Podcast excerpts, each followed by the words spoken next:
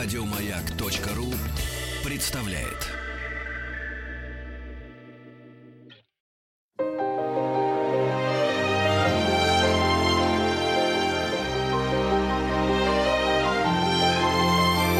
Антон Долин и его собрание слов.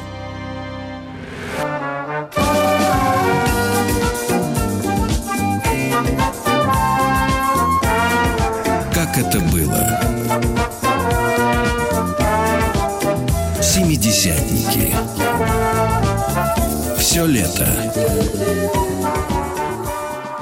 На маяке.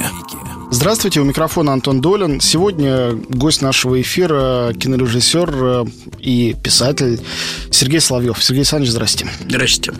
А, ну, вы, э, конечно, едины в бесконечном количестве э, разных ипостасей, и если по большому счету вас представляют, то вы окажетесь и драматургом, и педагогом, и телеведущим, и чего там только нету. А, скажите, ваш последний э, фильм полнометражный, который выходил на экраны большие, во всяком случае, это были, если ничего не путаю, «Одноклассники».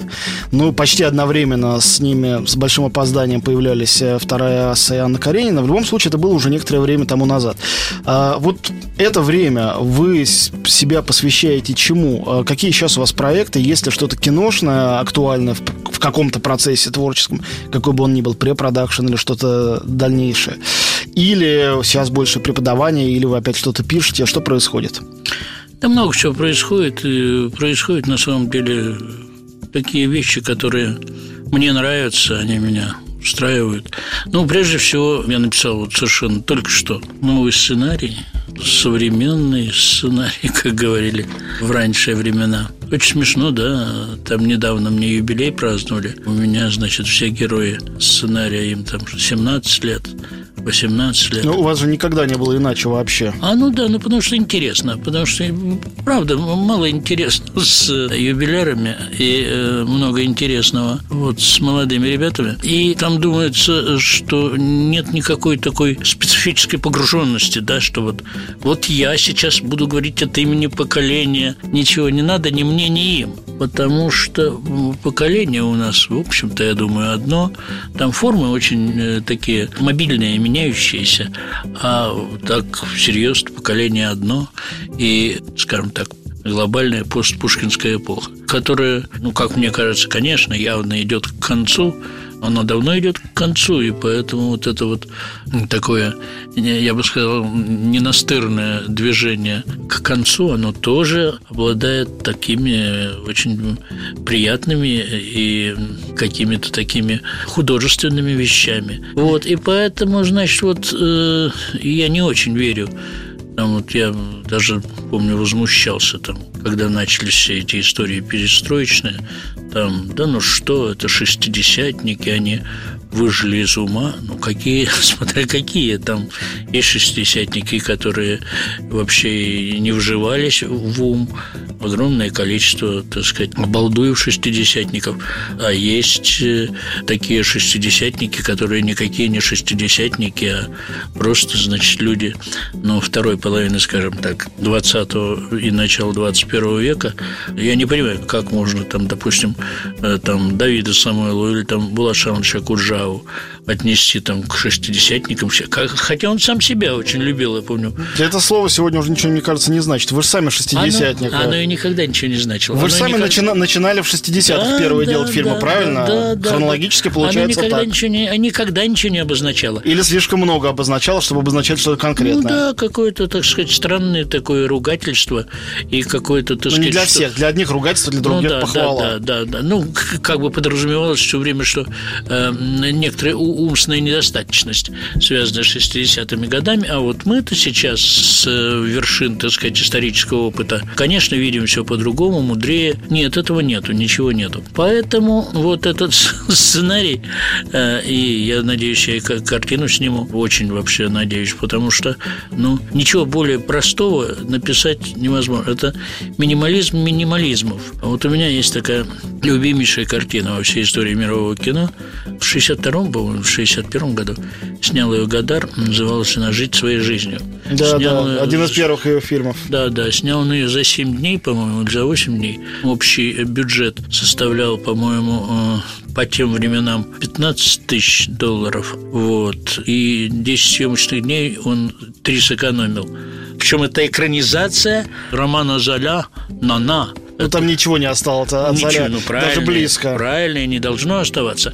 Но, в принципе, я говорю, по, так сказать... Ну, точно так же у него «Уикенд» он считал экранизацией песен Мальдорора, Латрамона, Ну, да, потому что да, там три да, строчки да. процитировал. Да, да, да. Но это очень тоже правильно, очень правильно. Э, Ну, вот это э, э, фантастическая картина. Я думаю, что это одна из самых совершенных кинокартин. Она стоила 15 тысяч долларов. Он три смены сэкономил, снял за 7.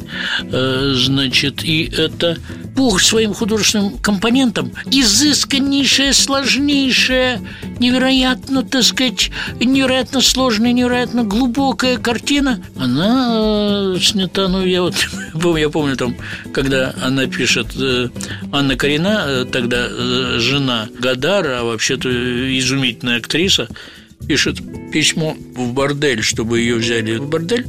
Там, значит, вот камера стоит, сидит э, Карина за столом и пишет, рука пишет, дорогая там или там тыр-тыр-тыр, я там такая-то, такая-то, очень хотела бы поступить на эту благородную службу, значит, там в бордель, там, значит, туда. И просто стоит камера, больше ничего, ни- никак она ни- ни- ни- никак нас не развлекает. Пишет она, просто пишет. Ну, говорит, я, в общем, так довольно хороша собой, рост у меня в этот момент, значит, она кладет ручку, и камера как бы останавливается. И уже на общем плане она встает и пальцами начинает мерить э, свой рост. Меряет, опять камера на старую точку вот самое, и говорит, там такой-то, такой-то, столько-то у меня там дюймов, моймов. И вот сумасшедший. Совершенно это даже не простота. Это что-то такое сумасшедшее. Ну, когда-то Мерхольд говорил, что такое мас- Мерхольд, не кто-нибудь. Что такое мастерство? Мастерство – это умение построить дворец на острие булавки. Вот этим мастерством в кино, ну, приближались многие. Но так, как осуществил это Гадар э, в «Жить своей жизнью», это, это вообще невероятно. Вообще невероятно. И вот э, я сейчас не говорю совершенно о... Но я хотел, когда вот писал этот сценарий, это недавно был, просто было, почему я так э, много про это говорю, вот, э, я хотел вот сделать так, чтобы не было вообще ничего лишнего.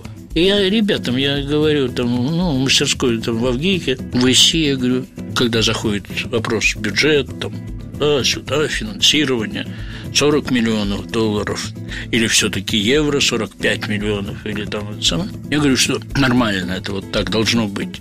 Фильм на сегодняшний день, с сегодняшним технологическим уровнем кино, не должен стоить вообще ничего. Вообще. Не говоря про 40 миллионов этих самых долларов, ну, если есть желание просто снять фильм. Там Не то, что много- не должен, он может не стоить ничего. Может не И стоить. может быть при этом полноценным фильмом. Да, ну так может быть и за 40 миллионов тоже Конечно. как-то ухитриться и снять просто ничего. Хотя там труднее. А здесь вот, когда ничего нет, вот это вот э, самый кайф. Ну и вот есть такой выдающийся, я считаю, писатель Геласимов. Андрей Вот. Да. Да, выдающийся писатель. Он написал даже, у него там целиком-то он никогда не был опубликован, да такими, такими какими-то в снобе ошметками, как-то он был разрезан. Рассказ такой «Кеды». Вот я эти кеды сейчас сделал сценарий, хочу показать сейчас Андрею, заодно с ним и познакомиться, я с ним даже и не знаком.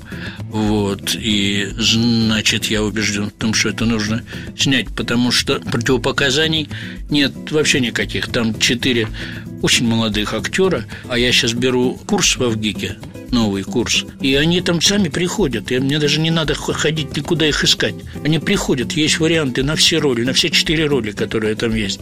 Вот, значит, стоит он, ну, 3 рубля в базарный день, вот, в очень базарный день это и снимается он, ну, там, я не знаю, ну, 15 смен, ну, 20 смен, ну, или 16 смен, ну, что-то такое, вот, что-то такое. Вот. Но он э, совершенно э, носит для меня никакой не такой не этюдный характер, ничего, а, ну, как мне кажется, самое фундаментальное, что ли, ну, на сегодняшний момент, на сегодняшнюю секунду, самое фундаментальное, что я знаю, скажем так, о прожитой жизни и о том, что происходит на самом деле, там все есть там все есть. Вот меня совершенно поражает у вас это как парадокс. Что, с одной стороны, вы, ну, э, простите, не в качестве комплимента, а просто констатации. Живой классик, вы педагог, преподаете. Давным-давно, э, с 70-х годов считаетесь таким мастером кинематографа. Много лет уже. И с одной стороны, вы снимаете, ну, вполне молодежное кино, такое хулиганское, там и «Вторая аса», и «Одноклассники», все было только что. Э, и вот собираетесь, как я понимаю, да, совершенно молодежный фильм сейчас ну, э, да, с, ну, с за копейки. Одновременно с этим пишете какие-то тома мемуаров э, и делаете то, что обычно люди, когда они уж перестали кино это снимать или картины писать, садятся и начинают, значит, строчить эм, про свою жизнь в искусстве. Как у вас это уживается? Где вы время на это берете? Но главное, как внутри это пространство совмещать одно с другим. Необъяснимо. Никак, никак не уживается. Пришла Ю, э, Люба Аркус, привет ей вообще, и э, всяческие наилучшие пожелания да, ко, мне в, ко мне в подвал. У меня там есть такой подвал, и там навалено там все навалено, свалено. И она пинала ногами все время какую-то пачку чего-то. Потом, ну, она любопытный человек, она там достала какие-то бумажки, говорит, а что это такое? Я говорю, Люб, брось, ничего, это, это я, когда попадал в больницу, мне чем-то нужно было заниматься, я трюхал на этом самом. Не бросницу. Она говорит, да обожить брось, дайте. Интересно тут это самое читать. Короче говоря, это Любина идея. То есть вы не стали бы? Нет, я никак, мне в голову не пришло это издать, и там все это самое. Люба сказала, да нет, это нужно издать. Пошла туда, я говорю, ну там много же, это вот, там вот полная столешница этого всего лежит. Она говорит, вот всю столешницу и нужно издать. И хорошее издательство. Сколько очень... у вас три тома вышло Три уже? тома, три тома. Невероятно. Собрание сочинений. Три тома, да. Не сценариев, Нет, нет, нет, нет, нет. Они толстые такие. Собрание сочинений в трех мешках. Ну что вы? Детство, это... отрочество, юность. Да, да, да, да. Но да. у вас-то сплошное, мне кажется, отрочество, отрочество, отрочество. Ну, а понимаете... Это не прекращающееся. Да, ну, очень... Э, там ничего пока я такого не обнаружил в юности, что туда хотелось бы скользнуть. А уж про взрослый возраст я вообще не говорю. И, кстати, ни у кого из моих товарищей я не знаю ни одного своего товарища, э, которого хоть немножечко украсила бы взрослость. У нас в гостях э, Сергей Соловьев, э, человек, видимо, вечно нежного возраста. Мы прерываемся на буквально несколько минут, сейчас вернемся в студию.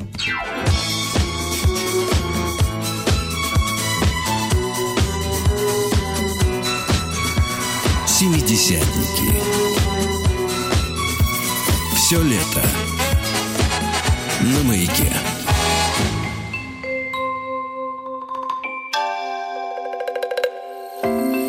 Собрание слов с Антоном Долиным.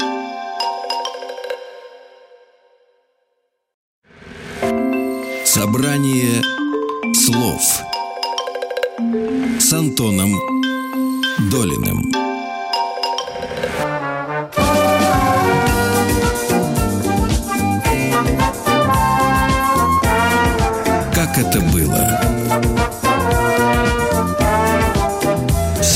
Семидесятники.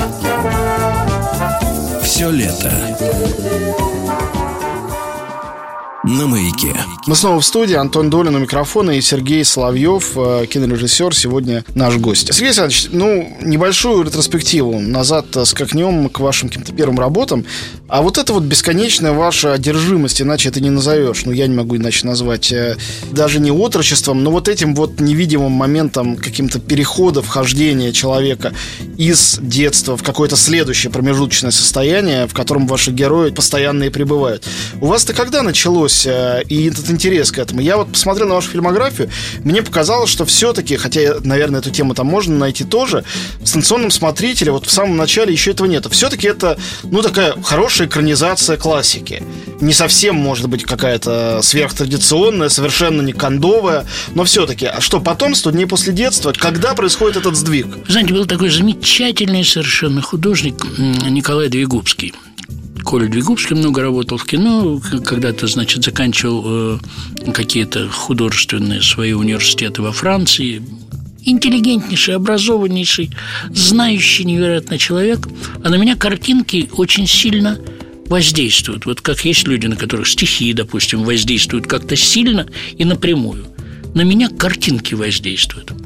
И вот мне Коля Двиговский где-то в 70-е, в 70-е годы, 72-й, 73-й, мне сказал, пойди в манеж, там абсолютно гениальная выставка. Огромный манеж, вот он стоял в советские времена, точно такой же, только не сгоревший еще. Огромнейший, немыслимых размеров. Угу. Вот. И говорит, там феноменальная выставка, я таких выставок в жизни не видел. Думаю, о, о, о Коля, Коля, Коля. Значит, что за выставка, Коль? А он говорит, это, это гениаль, гениальнейшая выставка.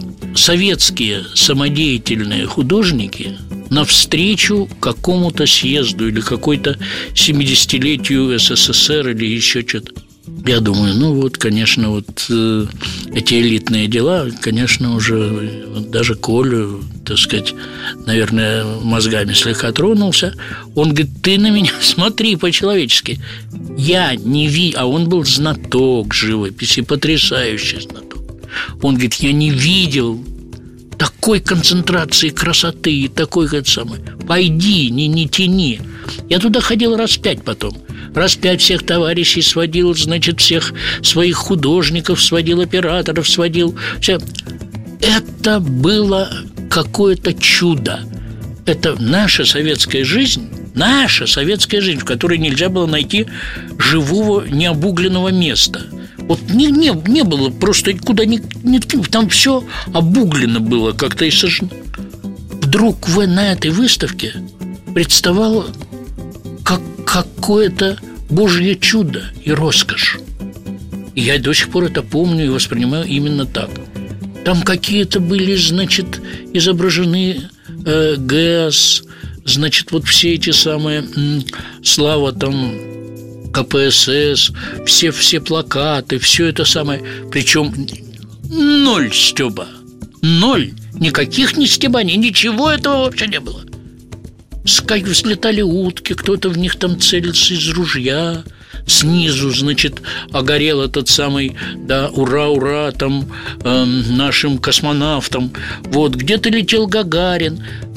Это все походило, вот это чувство мое, оно походило на э, вот это потрясающее чувство, когда переводные картинки в детстве слюнявил пальцем, Значит, там и там под пальцем, если не быть жлобом, не тереть так, что всегда там все можно затереть, да. А вот так аккуратненько пальцем и снять это дело, и возникает божественной красоты нестебная, не нуждающаяся в наших комментариях, поразительная картина мира, которая не имеет никакого отношения ни к социальному комментарию, ни, так сказать, к идее усовершенствования, развития мира, к тому, что мы уберем, так сказать, все дурное, оставим все хорошее, это хорошему, к этому хорошему э, традиционному мы приплюсуем хорошее, новейшее. Ничего вообще этого нету. Ничего. Стабильный, ясный, раз навсегда данный волшебный Божий мир.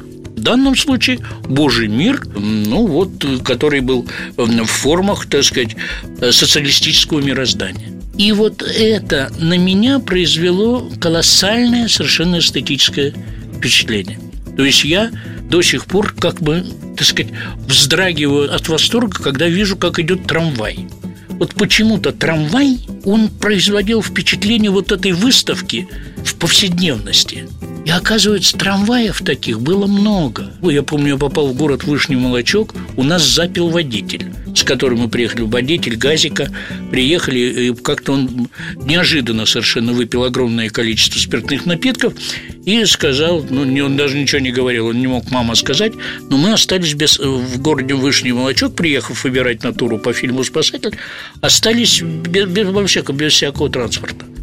Осень, да, Вышний Молочок – пустыня, красная пустыня, чистая красная пустыня, ничего. Мы думали, ну что, значит, его либо как-то реанимировать, либо вызывать из Москвы нового водителя, либо как-то все-таки уж раз мы доехали попробовать. Это был такой с нами Алик Боем, э, грандиознейший художник. Это вот мы, мы же ничего уже не знаем, все позабывали.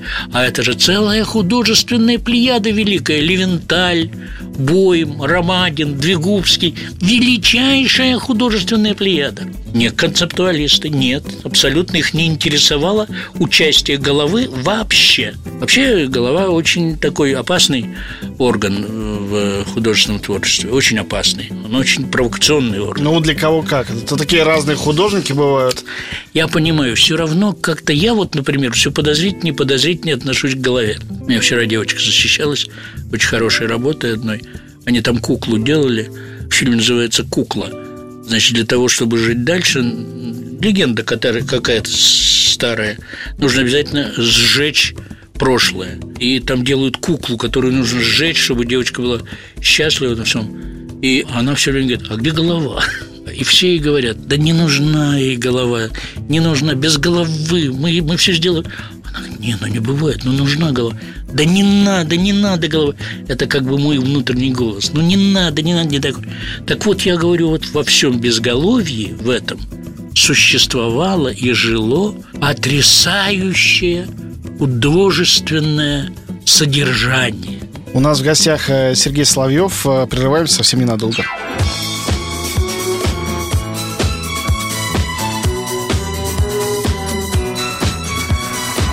Семидесятники.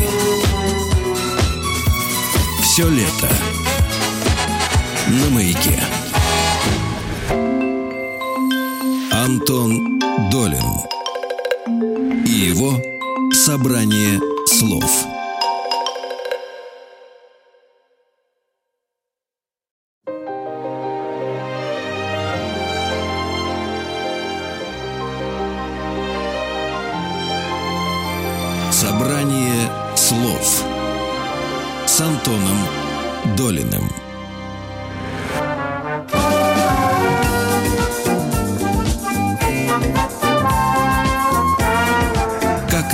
было? Семидесятники. Все лето. На маяке. Антон Долин у микрофона, и мы продолжаем наш разговор с Сергеем Соловьевым. Но остановились на вот этом счастливом обретении безголовья, которое, видимо, на всю жизнь э, и осталось как э, да, я очень ценю путеводная звезда. Очень до сих пор ценю. То есть, как что-нибудь связанное с головой, я всегда думаю, ну ведь это же нечестное упражнение головное. Потому что на любое, на любую концепцию, нет, вот я сейчас там взрослый человек, любую концепцию, самую выражительную, расскажите мне, за секунду я сочиню антиконцепцию еще более убедительную, чем это самое. Это чисто головное баловство. А художественность – это нечто другое. Это то, что ты не можешь поймать. Не... Вот потом, и уже к следствиям посещения этой выставки у меня появился целый разряд художников, которых как-то никто особенно, ну, скажем, Дюфи, да? Вот на меня Дюфи производит впечатление невероятно. У меня мурашки по телу. Рауль Дюфи, да? Да, да. Но да. он же как раз э, интересовался непосредственно всякими первобытными культурами, всяким каким-то началом начал. Может, видим... он и не Рауль, а я не помню. Но тот Дюфи, про которого я говорю, тот интересовался тем, как выглядит скрипка на фоне э, лазурного берега. Вот, но скрипка большая, э, как бы крупная скрипка, и нотный лист, который ветром колышет и вот-вот-вот унесет. И лазурный берег это, это волшебные, волшебные вещи, от которых, ну, действительно, вот бегут мурашки по а от советских и русских художников каких-то? Все. Ну, ну все не бывает. Кто ваши? Нет, ну, русская живопись вся, начиная, так сказать, там с Левицкого и Боровиковского, это все чудо вообще фантастическое. Я недавно был, я с девушкой, очень юной и молодой художницей, и еще. Выставка огромных размеров и невероятная. По своему художественному невероятно. Это выставка Головина, Александра Яковлевича Головина в, напротив парка культуры в Новой Третьяковке. Значит, да, да, она да. была. Это Аша охалпеннейшая выставка. Охалпеннейшая. А на Федотова с маленькой его выставка очаровательная. Да, конечно. Ходили, ну, и конечно. да, все, все да, нет, мне еще Леня Калашников, который снимал, кстати, э, фантастический человек, фантастический художественный человек. Он мне еще на станционном смотрителе, значит, я ему говорил, да, понимаешь, конечно, вот э, постимпрессионизм, этот пика. Он говорит, да, да, они замечательные, чудесные. А он фронт прошел, и вот так на, на фуфу не, э, не особенно Да, да, очень хорошо, очень хорошо. Но ты видел передвижников? Я говорю, каких передвижников? Леня, ты что, охренел? Какие? Жизнь ушла вперед. Мы молодое поколение. Вы там, э, те самые, э, которые на фронт-то добровольцами уходили в 41-м, 40, 40-вятники. Вообще там на фронте у вас там выбило башку, из башки все вообще там вообще тонкое и художественное. Он говорит, да ты посмотри, ты посмотри. Меня Леня Калашников, который отсидел стрелком-радистом в Ту-4 э, вот всю войну водил по Третьяковке и показывал мне передвижников. Какие волшебные вещи! Я открыл для себя. То есть не я открыл, Леня мне открыл. Вы знаете, я всю жизнь вот учился у вот таких вот безумцев, вне концептуальных безумцев. То есть я не помню вообще, вот от всей своей жизни, я не помню ни одной умной мысли, которую можно было бы как-то использовать в интеллектуальном разговоре. Я смотрю, вот еще одно противоречие с вами забавно обнаруживается, как вы говорите, что э, с одной стороны э, вы апеллируете к классике классики и к такому не модернистскому, тем более не постмодернистскому подходу, передвижники, я преклоняюсь и соглашаюсь, э, безусловно. Однако... Пойдем, пойдем, я покажу. Я покажу то, что мне показал Леня. Это как какой-то мощнейший наркотический укол. Я регулярно хожу. Детей неделю назад водил в Третьяковку. Передвижником. Передвижником. Тут, ну, вот не только. Молодец, молодец. И дети молодцы. А одно другому не мешает. Нет, Рядом нет, висит нет, Куинджи, никакой же не передвижник. Конечно. Тоже неплохо. Но он слабый передвижник. Просто. Совс... Ну, да, совсем Да. вообще никакой. Да, да, да, да, Вот, э, я хочу сказать, что с другой стороны, ну, вы мне... Хорошо, хорошее, кстати, название. Никакой передвижник Прекрасно. Куинджи. Вот, даже можно Куинджи выкинуть, просто никакой передвижник. Да. Смотрите, а вы же в глазах всех людей, которые вас любят и смотрят, э, ну, ну вот хоть вы тресните это так, вы же носитель духа времени конкретного. Я помню первый момент э, в своей жизни, когда я узнал про ваши фильмы. Я учился в каком-то шестом, что ли, классе, и у нас самый старший был, я был самый младший в классе, был самый старший мальчик, который пришел и гордо сказал, а я Асу смотрел. Смотрел Асу, я не знал, что такое. Пришел домой, мама мне э, купила пластинку в магазине «Мелодия», я сначала пластинку послушал, потом пошел фильм посмотрел. То есть это было как, э, об- ну, инъекция мощнейшая современности, которую я, живший в этой современности как школьник советский, толком и не понимал и не знал. И дальше почти ваши фильмы все, которые были, они так и дышали, и так, и так на них смотрели, во всяком случае. И последние ваши одноклассники тоже выглядят таким фильмом. Как одно с другим э, вот этот сверхмодернизм и абсолютный антимодернизм, который вы сейчас э, э, прокламируете как какой-то манифест. Но он на самом деле не антимодернизм, а он и есть модернизм. На самом деле сам по себе модернизм просто на глазах просто изживает себя, кукожится и представляется, как бы мне жалко, очень жалко, потому что там отличные люди.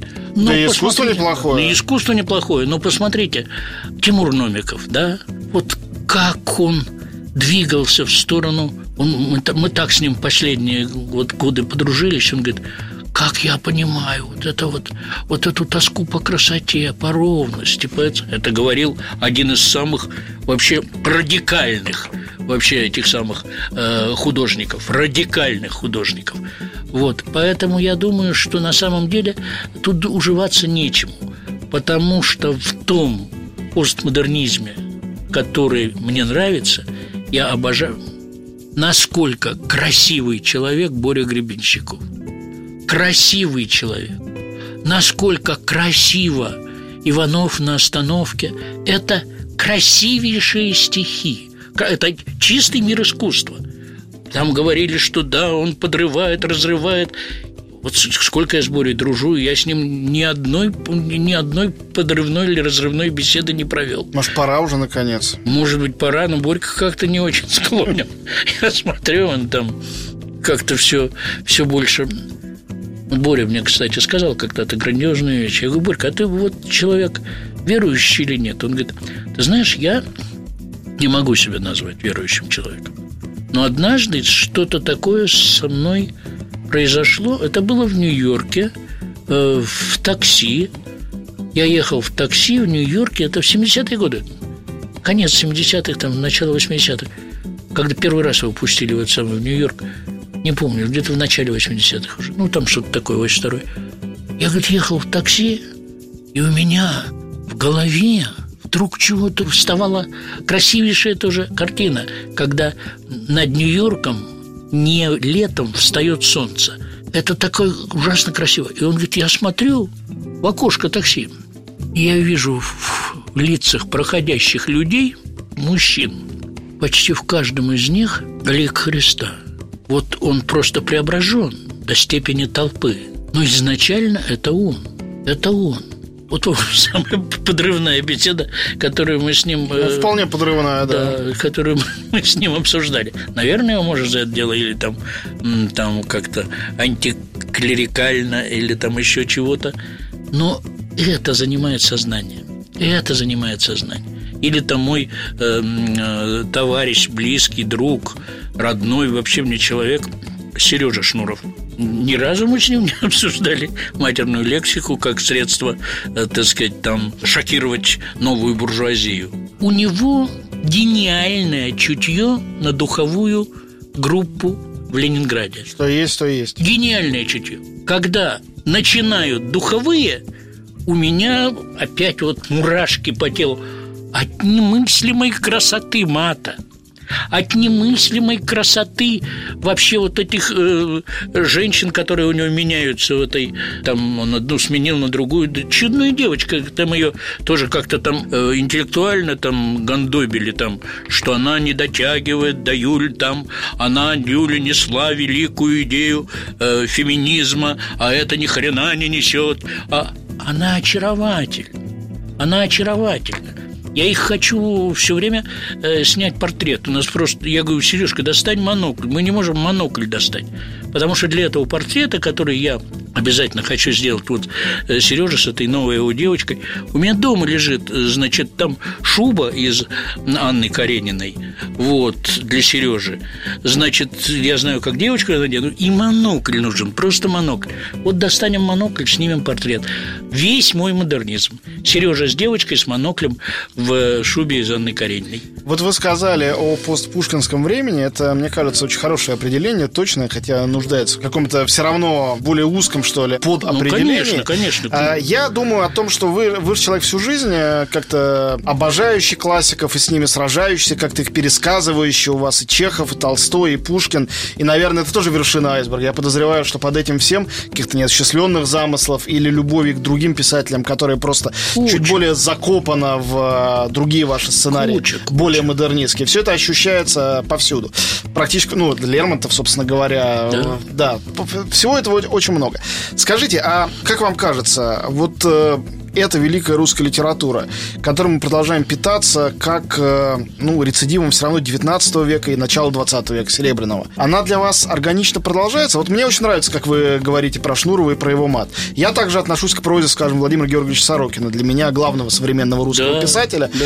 И а если говорить о, о начале мата в нашем кино, то это великая Кира Муратова со сценическим синдромом, о начале мата в литературе, как бы легализованного этой литературой. Это, условно говоря, говоря, Москва-петушки. То есть это, ну, великие люди выдающегося ну, да, таланта. мат не мат в этом. Совершенно верно, дело. совершенно верно. Это все инструмент. Вот как вам кажется, а как человек, который довольно радикальные эксперименты предпринимал с классическими текстами, с тем, что в школе люди обычно проходят, э, от Пушкина до Толстого.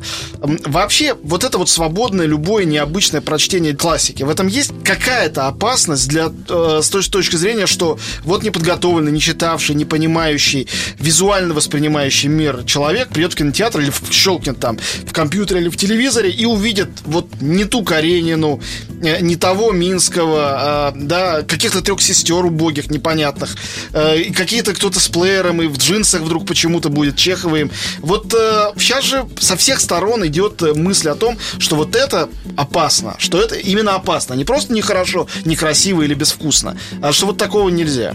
Нужно делать такое, чтобы было можно и нужно. Когда опасно, то это опасно. И я сам как бы чувствую себя там Сусловым, понимаете, время от времени, глядя на какую-нибудь постановку Чувствуете моих товарищей. Чувствую Сусловым.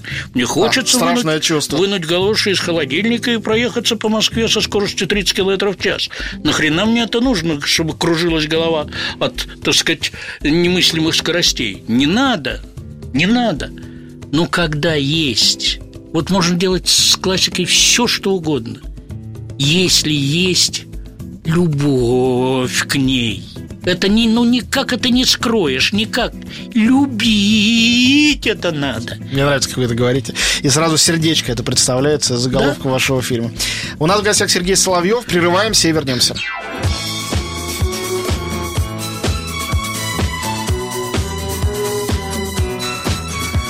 Семидесятники. Все лето на маяке.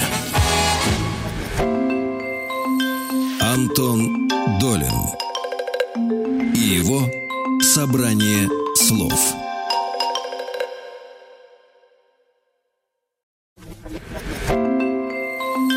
Антон Долин и его собрание слов.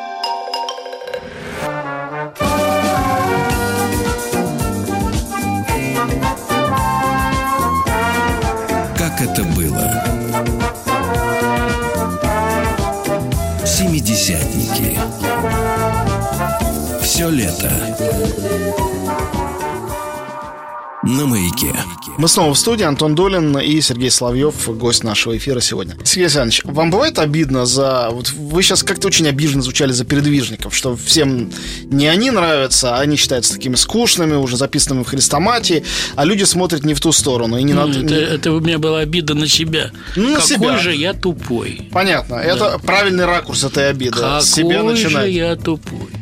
А у вас э, по поводу литературы такое тоже случается, что вот вы что-то проглядели, и вдруг вы для себя это открываете? Или вы с этими Пушкиным, Лермонтовым и там Чеховым и Толстым э, так, не знаю, со школы, с, не знаю, с возраста ваших вот героев 100, 100 дней после детства и живете, и существуете? Я да не... Нет, ну я очень, я очень люблю живое слово, живое русское поэтическое слово. Нет, я читаю, правда, конечно, я не как Кайдановский Саша светлой памяти.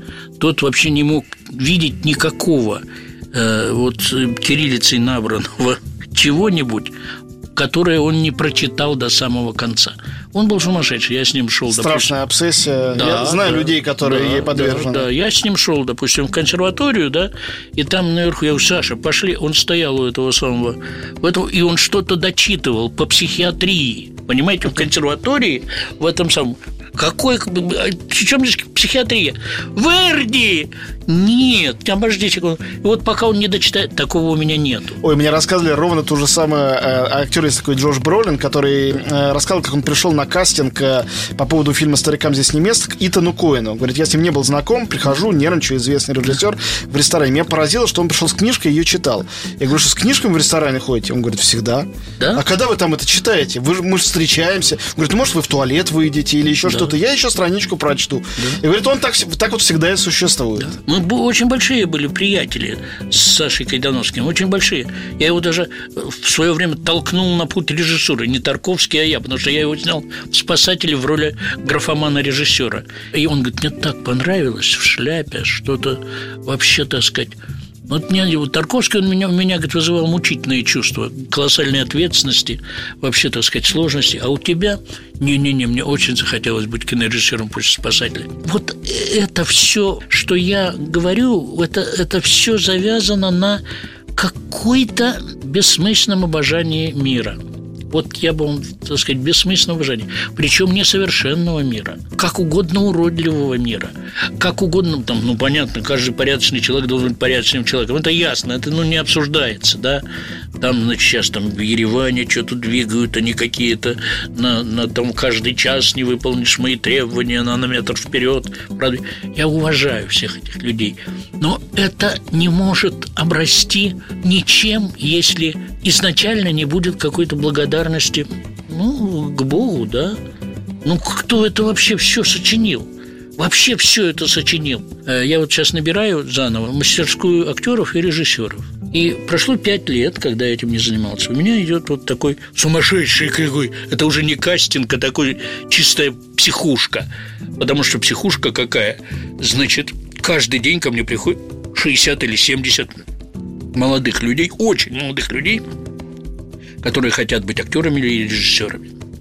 Я помню хорошо, как все это происходило, как мы набирали с незабвенным Валерием Давыдовичем Рубинчиком, значит, прошлый курс. Все помню. Ничего похожего. Вот я говорю, что да, как бы прогресса нету, ничего нету, юфи, передвижники, это самое.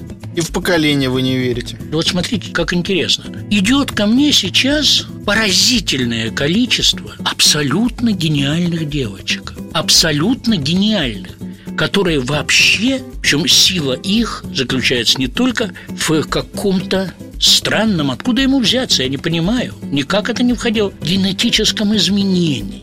Они прекрасны, причем прекрасны не в том понимании, э, значит, там, как, скажем, Таня Друбич в венке в ста днях после они прекрасны в каком-то понимании необыкновенной выживаемости жизни в отдельном человеке. Это нужно офонарить, вот как мощно. Я думаю, как это так? Что это? Что такое произошло? У мальчиков нету, к сожалению. Мальчик, у мальчиков... Может, девочки им передадут? Ну, может быть, девочки передадут, я не знаю. Стал читать режиссерские работы. То, что пять лет тому назад мне казалось во-первых, 10 лет тому назад мне нормально способный человек, нормально способный человек, э, я говорю, у тебя хорошая проза, э, тут даже я посмотрел, у тебя прямо как у Шукшина, у молодого. И тот меня спросил, а кто такой Шукшин? Ну, конечно. Ну, а кто такой Шукшин? Это было там 10 лет назад.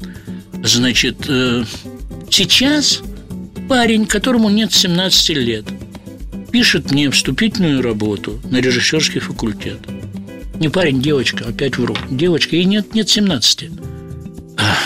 Я думаю, что-то мне это напоминает. Она пишет о Дрейере, а, значит, о Мидзагучи, а, это самое... 17 лет живет где-то, бог знает где, по Домском Нет такого места ни на карте, ни вообще нету И я думаю, что-то это мне напоминает стилистически Ах да, Нобелевскую речь Фолкнера Вы понимаете, что это такое? Я, я просто... Меня это сбило. То есть мою стройную систему вообще э, оппортунизма сбило. Оппортунизм не бывает стойким, только кажется, что он ну, да, да. в любом живом человеке. Ну, он... удобно, удобно. Ну, ну конечно, ну, очень комфортный. Удобный, ну, очень удобно. Но разрушается конечно. на раз. Ну, конечно. Жизнь не выдерживает. Ну, вот эта девочка меня... А она не одна. Их тысяча... Значит, что происходит? Это происходит развитие человека вне наших дурацких ценностей, вне нашего дурацкого мыла, которым мы замыливаем нашу же жизнь до степени замученной, отвратительной, никому не нужной картинки белого света. И вдруг, если это выкинуть из головы, они выкинули благодаря интернету. Откуда она знает про Дрейера? Ну что, кто по какому-нибудь каналу про Дрейера рассказал? Да нет, никто не рассказал. Интернет рассказал вот это самое ценное, что вот я за последнее время, что ли, выловил из жизни, это потрясающая жизнеспособность поколения, жизнеспособность совсем молодых. Я говорю, ей 17 нет.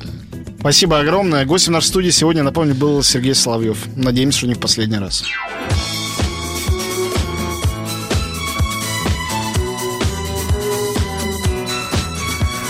Семидесятники.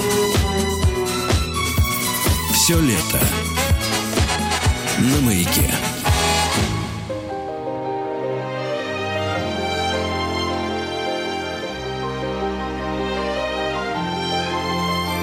Антон Долин и его собрание слов. Еще больше подкастов на радиомаяк.ру.